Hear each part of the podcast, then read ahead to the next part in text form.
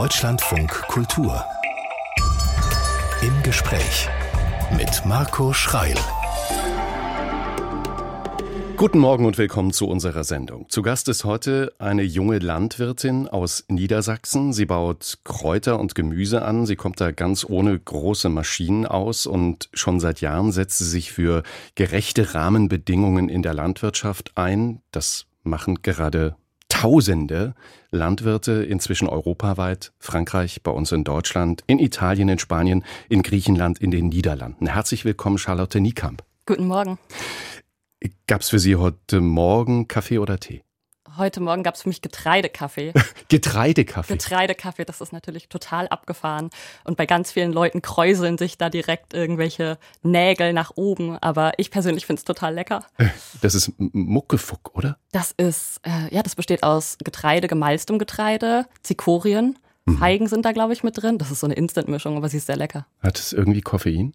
Das hat kein Koffein. Also ist es einfach ein Getränk. Es ist einfach ein warmes, leckeres Getränk zum Morgen. Ich frage das, weil ähm, ich weiß, dass Sie Kräuter anbauen, um daraus auch Teemischungen zu machen. Und eigentlich hätte ich geschworen, dass Sie sagen, ich stehe natürlich mit einem eigenen Tee auf. Wenn Sie sagen, dass es jetzt einen Getreidekaffee gab, äh, achten Sie drauf, was Sie essen und trinken oder passiert es Ihnen auch mal? Weil auch jetzt steht ein Tee vor Ihnen, den haben wir Ihnen gemacht. Das ist so eine ganz simple Beutelmischung, riecht aber gut.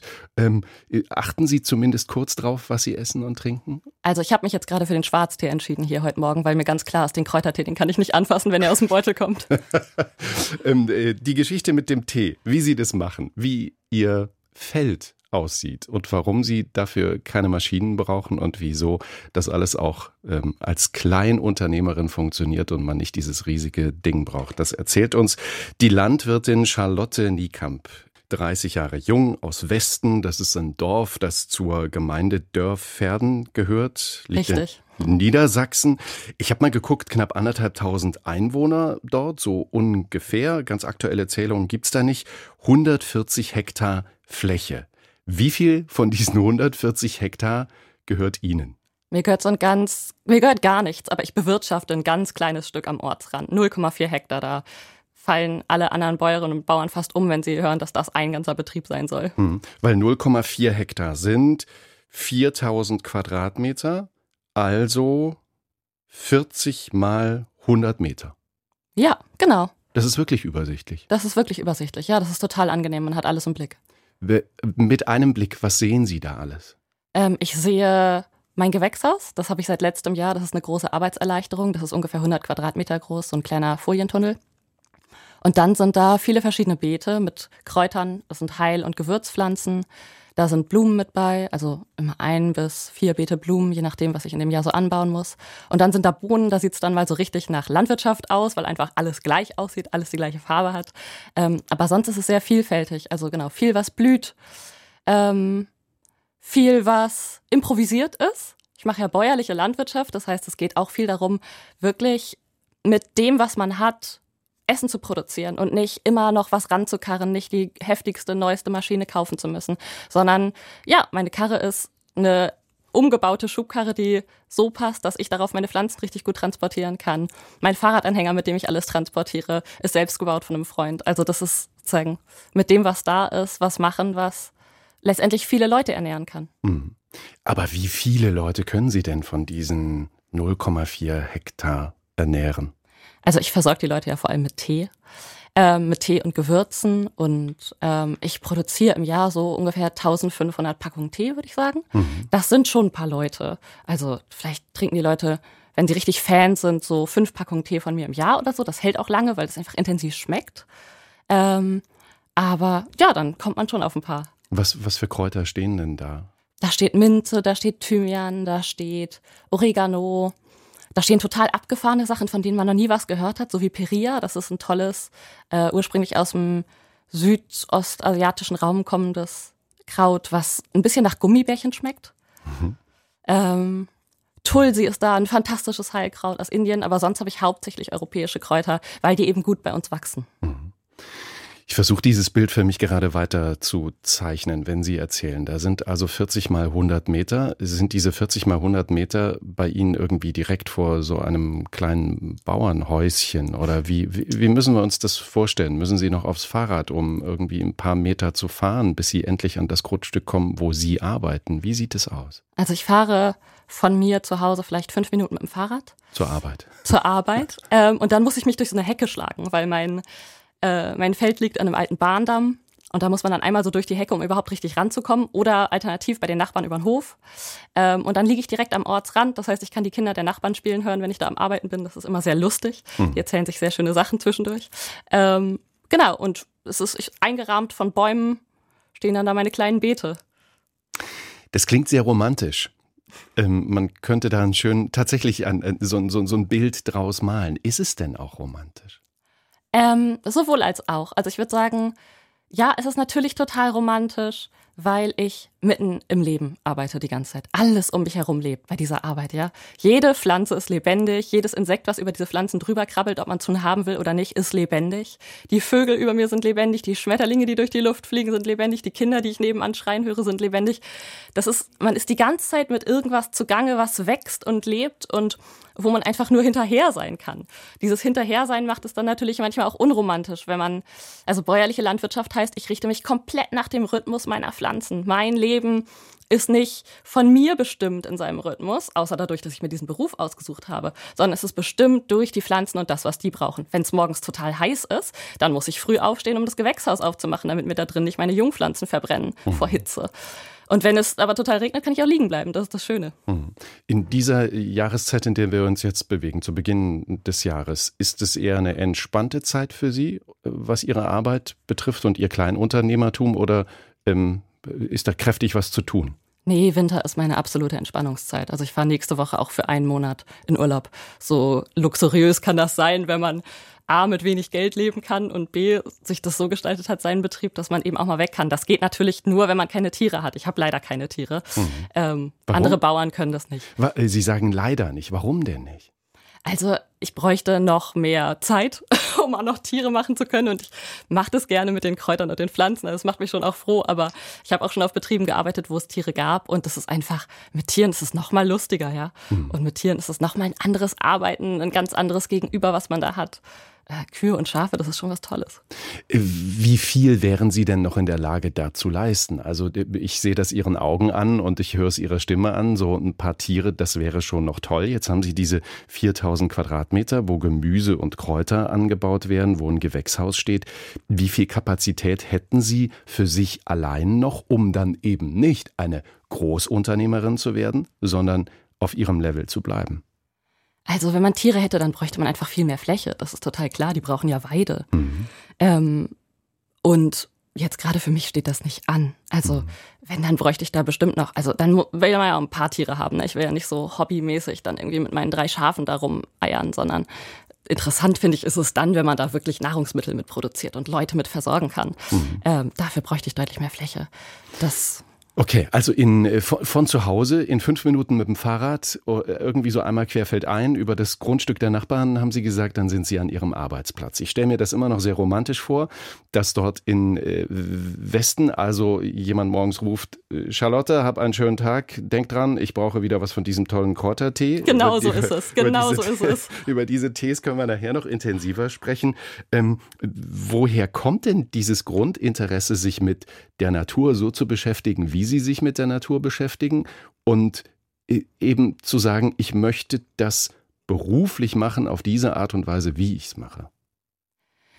Ich bin ja auf dem Land groß geworden, ungefähr 50 Kilometer nördlich von da, wo ich jetzt bin. Und das mit dem nördlich ist schon auch ein bisschen tragisch, weil ich dachte als Kind immer, ich wohne in Mitteldeutschland und alles, was südlich von mir ist, ist Süddeutschland. Und jetzt habe ich das Gefühl, ich bin in Süddeutschland und eigentlich finde ich Norddeutschland ein bisschen besser. Ähm, in der Nähe von Bremen sind Sie. In der Nähe von Bremen bin ich. Ja. ähm, genau, ich bin auf dem Land groß geworden. In, in dieser Jahreszeit, die wir jetzt haben, also Anfang Februar, ist es auf dem Land so, es riecht wahnsinnig gut. Es riecht nämlich nach Gülle. Also ab Anfang Februar darf man wieder Gülle ausbringen. Und für mich als Landkind war es einfach so, dass dann riecht es so schön würzig nach Frühling. Mhm. Ähm, wenn die ersten Sonnenstrahlen rauskommen und die Amseln zwitschern und es riecht nach Gülle. Und habe mich deswegen, ach, keine Ahnung, Natur hat mich einfach immer begeistert dann habe ich irgendwann von der Klimakrise erfahren und beschlossen, äh, Landschaftsökologie zu studieren. In Münster habe ich das studiert. Mhm. Ähm, weil ich dachte, ja, das ist was mit Klima, da geht es irgendwie um die Umwelt, finde ich gut. Und im Studium habe ich dann aber festgestellt, dass ein total starkes Gegenüber aufgemacht wurde von entweder Naturschutz oder Landwirtschaft. Und ganz viel so, ein, so eine Erzählung da war von, die Bauern sind schuld daran, dass es der Natur nicht gut geht. Und ich kannte ja aber Bauern. Die Eltern meiner besten Freundin sind Bauern. Also das war für mich stand es außer Frage, dass man einfach da eine Berufsgruppe so für verantwortlich machen kann, was doch eine gesellschaftliche Entscheidung ist, wie Landwirtschaft heute funktioniert und was eine, das Ergebnis ist von politischen Rahmenbedingungen und wo auch die Bäuerinnen und Bauern, die diese Landwirtschaft machen, unglaublich eingeklemmt sind zwischen den harten Erfordernissen von Landwirtschaft auf der einen Seite, also mit morgens um fünf aufstehen, um melken zu gehen, und dann einer öffentlichen Meinung, die sagt, ihr macht alles falsch auf der anderen Seite. Und ich habe erlebt, wie das Leute wirklich kaputt gemacht hat früher. Mhm. Und dann auf einmal in so einer Stadt zu sitzen im Studium und gesagt zu kriegen, und diese Leute sind jetzt auch noch weiter schuld das, ähm, genau, da habe ich dann beschlossen, ich gehe erstmal zurück in die Landwirtschaft. Dieses ihr macht alles falsch, ähm, dieses mit dem ähm, auf die Landwirte mit dem Finger zeigen, hat ja jetzt offensichtlich in den letzten Monaten dafür gesorgt, dass die Landwirte auch sagen, wir müssen uns jetzt auch mal Luft machen. Da können wir später noch drüber sprechen. Ähm, studiert also, aber vor dem Studium muss ja mal eine Entscheidung dafür gekommen sein. In was für einem Haushalt sind Sie aufgewachsen? Wie hat der Haushalt aufgenommen, als Charlotte Niekamp zu Hause gesagt hat, das mit der Landwirtschaft, das wird mein Ding? Die haben das alle gut aufgenommen, würde ich sagen. Also auch meine Eltern sind auf dem Land groß geworden. Die kannten Landwirtschaft als Kinder. Zwei von meinen Großeltern sind nah an der Landwirtschaft bzw. in der Landwirtschaft groß geworden. Das war für meine Eltern schon auch ein normaler Bezugsrahmen und für meine Geschwister auch. Ähm, sicherlich hätten sie sich an der, in dem einen oder anderen Moment vielleicht mal gewünscht, dass meine Berufswahl ein bisschen finanziell sicherer ist, als sie es ist. Aber grundsätzlich unterstützen sie das total. Meine Mutter kommt auch im Sommer und hilft mir regelmäßig und sitzt mit mir zusammen in der Sonne und isst Kuchen. Also da gibt es viel Support, würde ich sagen. Mhm. Charlotte Niekamp ist Landwirtin aus Westen in Niedersachsen, Jahrgang 94. 93. Ähm, Jahrgang 93, alles klar. Dann ähm, haben wir das notiert. Bedeutet Ihre Landwirtschaft, so wie Sie es beschrieben haben, auf diesen 0,4 Hektar eigentlich ein generelles Leben von der Hand in den Mund? Ähm, wenn dann im besten Sinne, weil ich alles, was um mich rum ist, essen kann. Ja. ähm, weil ich mir zwischendurch so ein Minzblatt abpflücken kann. Nee, ich würde sagen, ich lebe gut für meine Verhältnisse. Ähm, es ist aber kein überbordender Lebensstil und das ist auch nichts, womit die meisten Leute zufrieden wären, würde ich denken, so finanziell. Mhm. Für mich passt das gerade in meiner Lebenssituation. Ich habe keine Kinder, ich habe eine kleine Wohnung zur Miete. Ähm, kann eh nicht viel wegfahren, weil ich mich um meine Pflanzen kümmern muss. Mhm. Ähm, aber die Gehälter in der Landwirtschaft sind viel zu gering. Mein Gehalt ist auch zu gering. Mhm.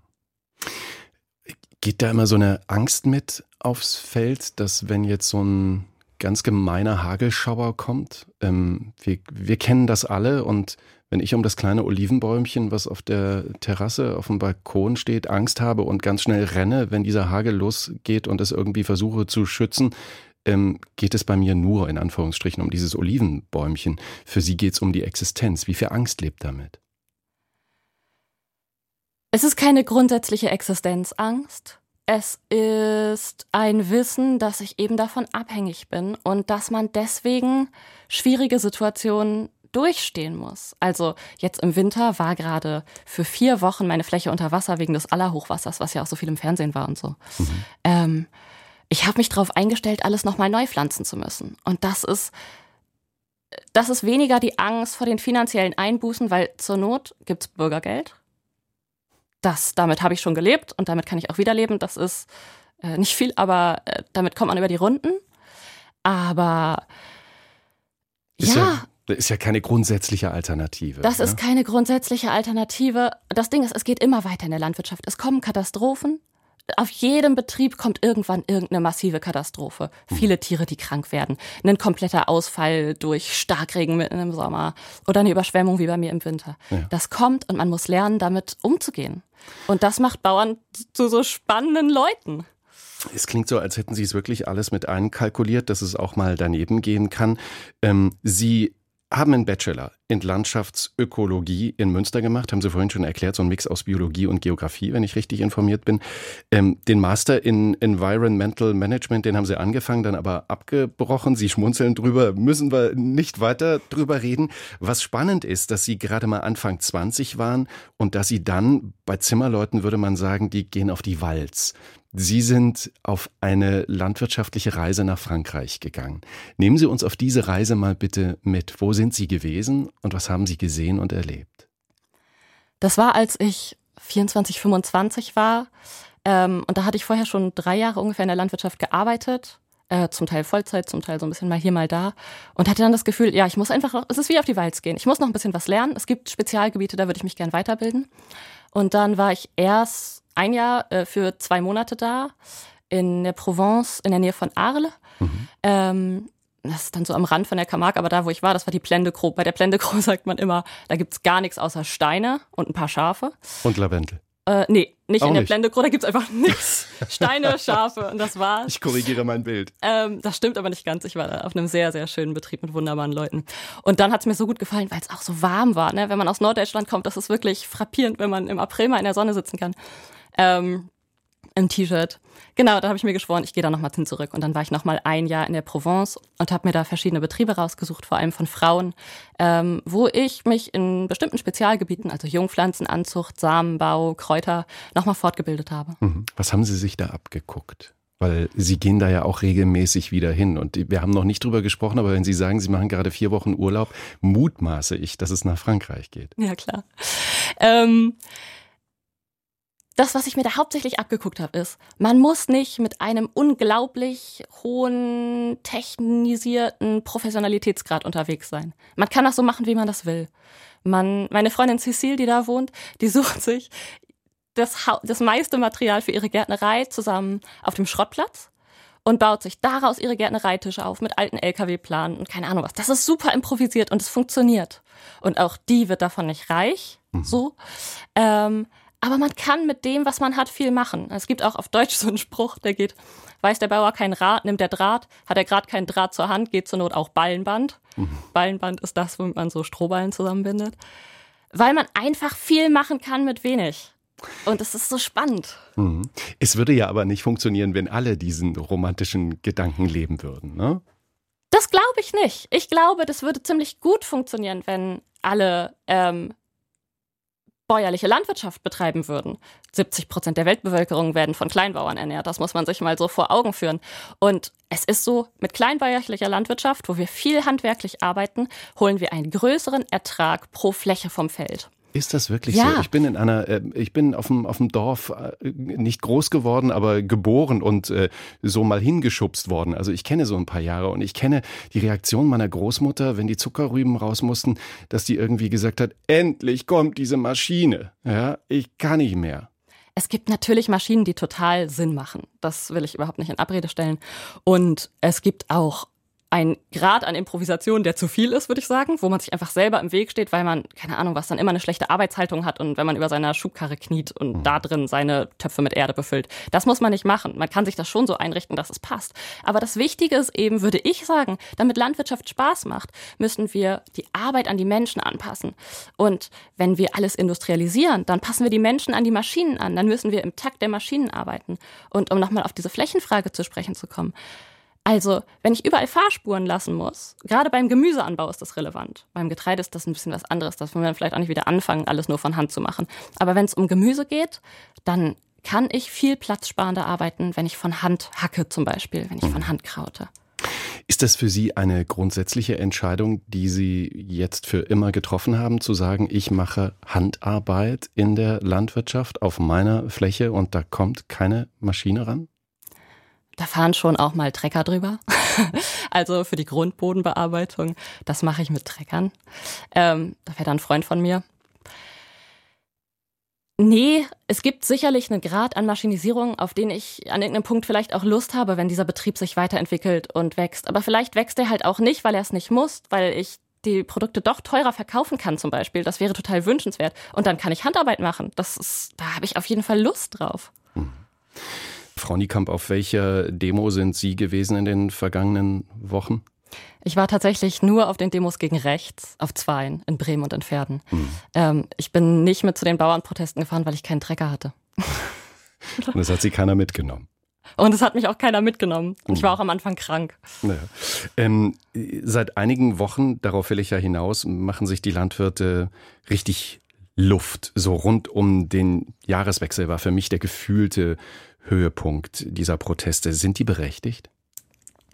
Ja, ich würde sagen, die Proteste sind auf jeden Fall berechtigt, weil die Bäuerinnen und Bauern, wir Bäuerinnen und Bauern, seit Jahrzehnten nicht so richtig wissen, wo es eigentlich hingeht. Und wir einfach Politik brauchen, die mit einer Vision vorangeht und sagt, so soll es aussehen und das hier sind die Rahmenbedingungen, wie wir uns Richtung diese Vision bewegen. Und die gibt es nicht. Deswegen sind ganz viele Bauern in irgendwelchen Schuldenfallen drin, weil sie investieren. Dann lohnen sich diese Investitionen doch nicht, weil sich schon wieder irgendeine Regelung äh, geändert hat. Dann müssten sie noch einen Kredit aufnehmen, um den Stall nochmal umzubauen. Das ist natürlich wahnsinnig frustrierend. Und dann ganz klar stimmen die Preise für landwirtschaftliche Produkte einfach nicht. Mhm. Sie sind als äh, Grüne im Gemeinderat. Was können Sie denn bewirken und an welcher Stelle halten Sie Ihren Finger ganz besonders intensiv auf ein Thema?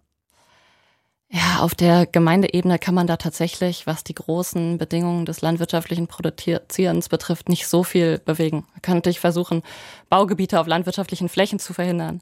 Das ist aber auch nicht so leicht. Ähm, aber da braucht es eigentlich ein entschlossenes Handeln auf EU- und auf Bundesebene. Mhm. Ich glaube, es ist gerade auch diese EU-Ebene. Frankreich hat da jetzt schon so ein bisschen ähm, also einen Schritt auf die Landwirte zugemacht. Bei uns, so habe ich das ähm, im Kopf, geht es hauptsächlich, was immer wieder zitiert wird, ähm, die von der Ampelregierung beschlossene schrittweise Absenkung der äh, Steuervergünstigung beim Agrardiesel. Was genau bedeutet das denn für äh, Bäuerinnen und Bauern, Sie haben das gerade mal ähm, so gesagt, für Landwirte, wenn das genau so durchgesetzt wird, wie es jetzt beschlossen wurde? Ja, das heißt ganz konkret, wenn diese Agrardieselrückvergütung zurückgefahren wird und auslaufen wird, dass den Betrieben da Geld fehlt. Je nach Betriebsgröße ist das unterschiedlich viel Geld. Das sind keine riesigen Summen, die da fehlen. Das muss man auch ganz klar sagen, sondern das war jetzt wieder eine Regelung, wo sich viele Leute gedacht haben, meine Güte, es kann doch nicht sein, dass die schon wieder irgendwas streichen und uns schon wieder das Leben schwerer machen. Ich würde denken, der Agrardiesel ist ein Auslöser für die Proteste, ist aber nicht der eigentliche Inhalt. Mhm. Sondern das, worum es eigentlich geht, sind die Arbeitsbedingungen in der Landwirtschaft und sind die schlechten Löhne, die wir als die Leute, die die Lebensmittel erzeugen, für unsere Arbeit bekommen. Und das frei übersetzt, das ist ähm, die, dieses Abkommen, wo Frankreichs Premier jetzt schon einen Schritt nach vorn gemacht hat, ähm, dass das Abkommen der EU mit den zum Beispiel südamerikanischen Handelsraum, dieser, äh, die, dieses Mercosur-Abkommen, dass, dass da genauer hingeguckt wird, was wird an Lebensmitteln, was wird an äh, Getreide, was wird ähm, zu uns nach Europa gebracht? Also ist es genau das, wir sollen mehr auf das schauen, was bei uns produziert wird? Geht es den Bauern, den Landwirten auch darum? Ja, ich glaube, den Bauern geht es auch darum. Also ich würde schon sagen, es fehlen, äh, es fehlen auch von Bauernseite gerade visionäre Forderungen an die Politik. Das mhm. macht der Politik dann vielleicht auch noch mal schwerer, da äh, eine entsprechend angemessene Antwort auch drauf zu finden auf die Proteste, hm. weil ich würde sagen, die gibt es gerade nicht in keinem EU-Staat. Ähm, genau, in Frankreich hat die Regierung da ein bisschen Zugeständnisse gemacht und gesagt, ja, ach, ihr dürft jetzt diese Pestizide doch noch ausbringen und beim Mercosur sagen wir dann vielleicht nein. Stattdessen sagen sie aber irgendwie bei äh, der neuen Gentechnik dann auf einmal ja. Also da gibt es so ein wirres Hin und Her, wo man jetzt ja und nein zusagt, in der Hoffnung, man kriegt die Bauern damit irgendwie auf seine Seite. Ich glaube, solange sich an den Grundbedingungen unserer Produktion nichts ändert und solange es nicht klar ist, wo es hingehen soll und wir uns daran mit Planungssicherheit ausrichten können, solange wird die Unzufriedenheit bei den Bauern bleiben. Und was dieses Freihandelsabkommen betrifft oder überhaupt Freihandelsabkommen generell, es ist ja so, dass Bauern in Südamerika jetzt zum Beispiel auch nicht davon profitieren. Kleinbauern profitieren da auch nicht von. Davon profitieren große Agrarfirmen, die dann ihre Produkte zollfrei hier auf den Markt bringen können. Mhm. Aber das sind ja nicht Bauern und Bäuerinnen wie ich, sondern wir sind diejenigen, die drunter leiden, weil wir produzieren für unsere regionale Bevölkerung. Mhm. Das können viele sicher sehr gut nachvollziehen, was Sie da erklären. Freihandelsabkommen ähm, weniger vom anderen Ende der Welt zu uns nach Europa holen, sondern versuchen mit dem äh, klarzukommen, was wir selbst herstellen können. Wenn aber Frau Schmidt aus Euskirchen mit ihrem Auto nach Köln zur Arbeit fährt, dann zahlt sie seit zwei oder drei Jahren auch richtig kräftig drauf, weil sie an die Tanke fahren muss und ihr dabei auch am Ende nicht wirklich jemand grundsätzlich hilft. Wie wollen Sie Frau Schmidt aus Euskirchen auf Ihre Seite kriegen? Das Problem mit, also das Problem ist ja, wenn jetzt die Agrardieselrückvergütung gestrichen wird oder wenn sozusagen überhaupt Subventionen für Landwirte gestrichen werden, dann werden die Produkte teurer. Mhm.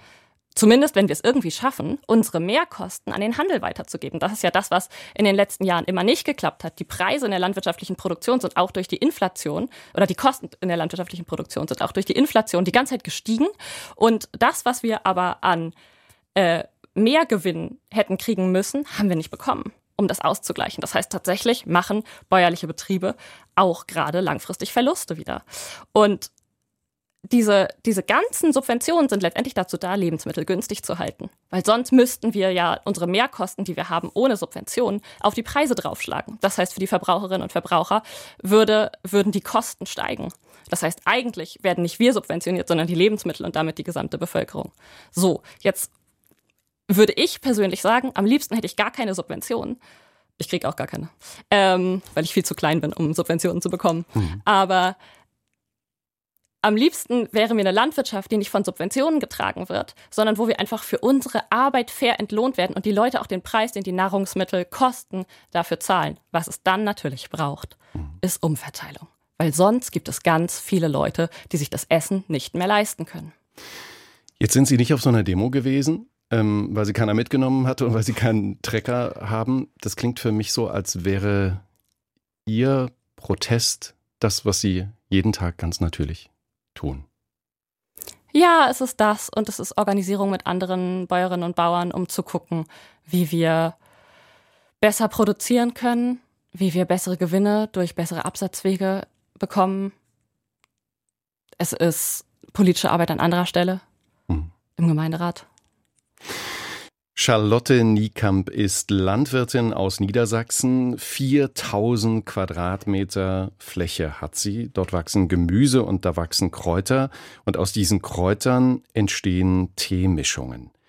Was für, was für Mischungen haben Sie denn im Angebot? Ich habe aktuell fünf Teemischungen, die ich mache und zwei Gewürzmischungen. Ähm, und die fünf Teemischungen heißen Abendlicht, frischer Wind, Kräutergarten, Wohlwarm und Sonnenschein. Das sind natürlich schöne Namen, aber man muss ja auch die Tees verkauft kriegen. Dann, ähm, da, da, ist also Marketing dahinter. Natürlich ist da Marketing dahinter, als wir ja was verkaufen. Dann, äh, wenn wir aus dem Fenster gucken, in ganz vielen Teilen unseres Landes ist heute wahrscheinlich grauer Himmel. Ähm, machen wir doch mal den Sonnenschein an. Was ist denn da so drin, dass unsere Seele sich fühlt, als wären wir mitten im Sommer? Also da sind äh, süß schmeckende Kräuter drin wie Fenchel und Dill. Dill ungewöhnlich für Tee, schmeckt aber total gut. Mhm. Da ist die Peria drin, die ich vorhin erwähnt habe, die so ein bisschen nach Gummibärchen schmeckt, finde ich. Mhm. Ähm, und dann ist da Brennnessel drin. Da ist Goldmohn drin. Ja, ich glaube, das war's. Und, Beifuß. Und die, äh, diese, diese Tees entstehen ähm, äh, entstehen diese Kräuter alle zur selben Zeit oder wie, wie, müssen wir uns das vorstellen? Ähm, müssen sie im ich sag mal, im Mai diese Kräuter ähm, irgendwie bewirtschaften und im September andere und genau, dann sitzen so sie im Oktober und machen so einen großen, den Tisch voll und dann äh, sortieren sie zusammen. Wie sieht das aus? Also genau, das geht tatsächlich im Mai, Anfang Mai mit der Brennnessel los, die ich dann ernte, ähm, für, den, für diesen Tee jetzt und geht bis Ende August, würde ich sagen, mit dem Beifuß. Und dann mache ich Inventur irgendwann im Herbst. Ich habe dann einen Verarbeitungsraum, steht voll mit großen weißen Plastikeimern, in denen diese Kräuter drin sind. Mhm. Ähm, und dann wird gewogen und dann passe ich gegebenenfalls die Mischung nochmal um ein Gramm mehr oder weniger hier oder da an, sodass es mit meinen Mengen auch hinkommt, mit dem, was ich geerntet habe. Das ist ja kein Jahr gleich. Und dann mische ich die Tees. Und äh, wie geht's dann weiter? Dann machen Sie das auch weiter in Handarbeit? Kleine Tütchen? Tee rein, also, Label drauf? Zum Glück muss ich die Tüten nicht selber falten. Ähm, aber ansonsten, genau, bäuerliche Landwirtschaft heißt ganz schön viel selbst gemacht. Ich habe auch das Design gemacht von meinen Kräutertüten, ähm, klebt die Etiketten da von Hand drauf und dann wird es abgefüllt. Und dann zum Teil verkaufe ich das auf Märkten und zum Teil geht das an Leute von uns aus dem Dorf, die auch Märkte beschicken oder an Hofläden in der Region. Mhm. Können Sie sagen, was so Oh, wie viel ist in so einer Teetüte? Sind das 100 Gramm? Nee, Oder? das sind 30 Gramm. Man erschrickt immer total, wenn man das hört, aber wenn man dann die Menge sieht, sieht man es doch viel. Das ist einfach leicht. Das ist also, einfach trocken. Wenn man so, so, so, so Daumen und Mittelfinger auseinander macht, so äh, diese ja, Tütengröße, genau. das sind 30 Gramm. Das sind bei mir 30 Gramm, ja. Was kostet sowas bei Ihnen? 6 Euro. Mhm. Zu wenig. Also es müsste mehr kosten, aber ich konkurriere ja auch, selbst wenn ich auf einem netten kleinen Kunsthandwerkermarkt stehe mit meinem Tee, wo die Leute bereit sind, Geld auszugeben. Vergleichen Sie ja den Preis von meinem Tee mit einem Tee, den Sie im Supermarkt kaufen könnten. Mhm. Eigentlich müsste ich eher 12 Euro nehmen. Mhm. Und dann ziehen Sie, ich sag's mal so frei, dann ziehen Sie durchs Land. Haben Sie, haben Sie da eine gewisse Strategie? Wann sind Sie wo zu finden? Gibt es Wochenmärkte, bei denen Sie immer einen Stand haben? Oder ich meine, das kostet ja dann auch wieder Geld, wenn man sich da. Das kostet auch wieder Geld.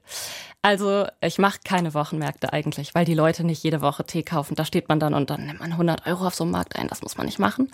Ähm, sondern ich mache Spezialmärkte und vor allem im Herbst und Winter und nur bei uns in der Region. Also ich fahre jetzt nicht durch ganz Deutschland, sondern ich mache einen regionalen Teeanbau, weil ich will, dass die Leute regionalen Kräutertee trinken. Dann muss ich ihn auch regional verkaufen. Mhm. Entsteht da auch gern mal so ein, so ein, so ein Dealen, also wo, womit Sie sich verwöhnen, weil auf dem Markt nebenan ein Stand ist mit etwas, was Sie sich vielleicht sonst nicht leisten würden und sagen, ich gebe dir was von meinem Tee und du gibst mir was von deinem italienischen Knuspergebäck. Zum Beispiel, weil das eben dann auch äh, hochpreisig, aber ganz besonders toll und nachhaltig produziert wurde. Also der Typ mit dem italienischen Knuspergebäck wollte dann doch Geld von mir haben. Das fand ich ziemlich frech. ähm, aber nee, natürlich gibt's das, dass wir untereinander tauschen und uns die Sachen ein bisschen günstiger geben. Und das ist auch das, was diese Märkte dann ausmacht, ja, dass wir irgendwie wissen, wir alle sind nicht in der tollsten finanziellen Situation.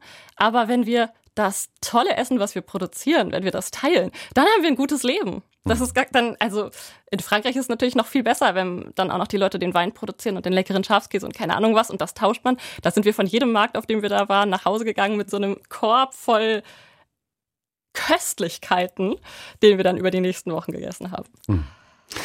Und wenn dann noch Zeit bleibt, weiß ich, kommt die Fotokamera zum Einsatz. Ja, es bleibt leider ja kaum Zeit, weil wir so viel Arbeit haben.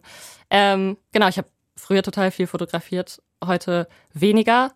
Aber denk mir, es wäre so, so, so gut, wenn wir bessere Preise kriegen würden, wenn wir bessere Löhne hätten, dann könnten viel mehr Bäuerinnen und Bauern sich an Kulturproduktion beteiligen. Und es wäre der Hammer, weil wir sehen Sachen, die sieht ja sonst keiner. Ich meine, es gibt viel Filme und Musik und Bücher und keine Ahnung was übers Land leben. Aber das sind meistens Leute, die das sonst nicht machen, die dann da hinkommen und dann finden sie es auch alles schön und toll, weil es ist ja schön und toll. Aber es ist halt dieser erste verliebte Blick. Wenn man das seit Jahren und Jahrzehnten macht, dann sieht man ganz andere Details. Dann hat man eine andere Haltung zum Leben, die aus dieser Verbundenheit mit den Tieren und den Pflanzen kommt die es nur gibt in dieser Abhängigkeit, in dieser Abhängigkeit davon, dass wir davon leben und die Tiere und die Pflanzen davon leben. Und also das kulturell weiterzugeben, das würde dieser Gesellschaft so gut tun, glaube ich. Hm. Fotografieren Sie eher Menschen oder Dinge oder reine Natur? Alles drei. Charlotte Niekamp ist Landwirtin aus Westen in Niedersachsen. Äh, Landwirtschaft ist einem großen Druck ausgesetzt. Das haben wir jetzt schon besprochen. Ähm, lassen Sie uns mal über diese Generation Z sprechen, die ja gerade viel besprochen wird, die darauf achtet, ähm, dass dieses bessere Verhältnis zwischen Arbeit und Freizeit funktioniert. Und dann sehe ich diese Notwendigkeit, dass man Landwirtschaft, auch so wie Sie sie betreiben, klein, ähm, ohne Maschinen auf 4000 Quadratmeter nur so betreiben kann, wenn man auch mit sehr viel Energie und Leidenschaft und Überzeugung rangeht. Wird es Landwirtschaft, so wie Sie sie betreiben, in 20 Jahren mit der Idee von, ich muss aber auch leben können? Wird es das noch geben? Wenn die politischen Rahmenbedingungen stimmen, wenn wir sagen, ja, genau das wollen wir, weil nur bäuerliche Landwirtschaft wirklich klimaresilient ist, dann, dann ja, wird es das geben. Es braucht halt die Rahmenbedingungen. Und ich glaube, also wenn viel mehr Leute in der Landwirtschaft arbeiten, dann haben wir auch alle mehr Freizeit. Ich bin ja total dabei. Ich habe auch Lust auf Freizeit. Das ist, daran soll es nicht scheitern, ähm, dass alle immer ganz viel arbeiten müssen. Das kriegt man schon hin. Und Landwirtschaft ist ja was, es gibt einem unglaublich viel zurück Also wir als Menschen sind ja, wir haben ja Körper, die sind für Landwirtschaft gemacht. Wir Menschen existieren nur so, wie wir existieren, weil wir Landwirtschaft betreiben. Das macht glücklich und zufrieden. Und ich glaube, es ist wichtig, dass viel mehr junge Menschen auch die Möglichkeit kriegen, mit Landwirtschaft in Kontakt zu kriegen, zu kommen, weil also alle, die ich kenne, haben vielleicht nicht gesagt, das ist mein Beruf. Aber alle, die ich kenne, haben gesagt, ja, für eine Zeit kann ich mir das mal vorstellen. Hm. Aber ähm, vier Tage die Woche zwischen 8 und 16 Uhr funktioniert es nicht. Das kommt drauf an, wie viele mitmachen. Wenn alle ein bisschen bei Landwirtschaft mitmachen und alle auch noch irgendwelche anderen Hobbys haben können oder noch einen anderen Beruf, weil sie an dem auch noch Spaß haben, hm. warum nicht? Das sagt Charlotte Niekamp, die Landwirtin ist und wie ich hier zwischendrin erfahren habe, eine Stammhörerin dieser Sendung ist, die ihren Tagesablauf danach richtet, dass sie zwischen neun und zehn im Gespräch hören kann. War es denn äh, beim Dabeisein genauso spannend wie beim Zuhören für Sie? Ach, beim Zuhören höre ich natürlich noch mehr Sachen, die ich noch nicht so kenne, wenn ich von meinem eigenen Leben erzähle. Das kenne ich halt. Aber ja, es ist tatsächlich so. Also in der Hauptsaison, das heißt ähm, von Mai bis September, bin ich für Gurkenernte zuständig in der Gärtnerei. Und dann gucke ich, dass ich mit der Arbeitsbesprechung Viertel vor neun rechtzeitig durch bin, damit ich nicht den Anfang vom Gespräch verpasse. Das, das ist eine sehr gute Einstellung. Dann äh, wissen Sie, dass nach zehn es hier im Deutschlandfunk Kultur um Bücher geht. Heute geht's um, geht's um 70 Jahre Pixie-Bücher. Ich danke Ihnen sehr für den Besuch, wünsche Ihnen alles Gute. Vielen herzlichen Dank. Und Ihnen wünsche ich einen schönen Tag. Deutschlandfunk Kultur. Im Gespräch.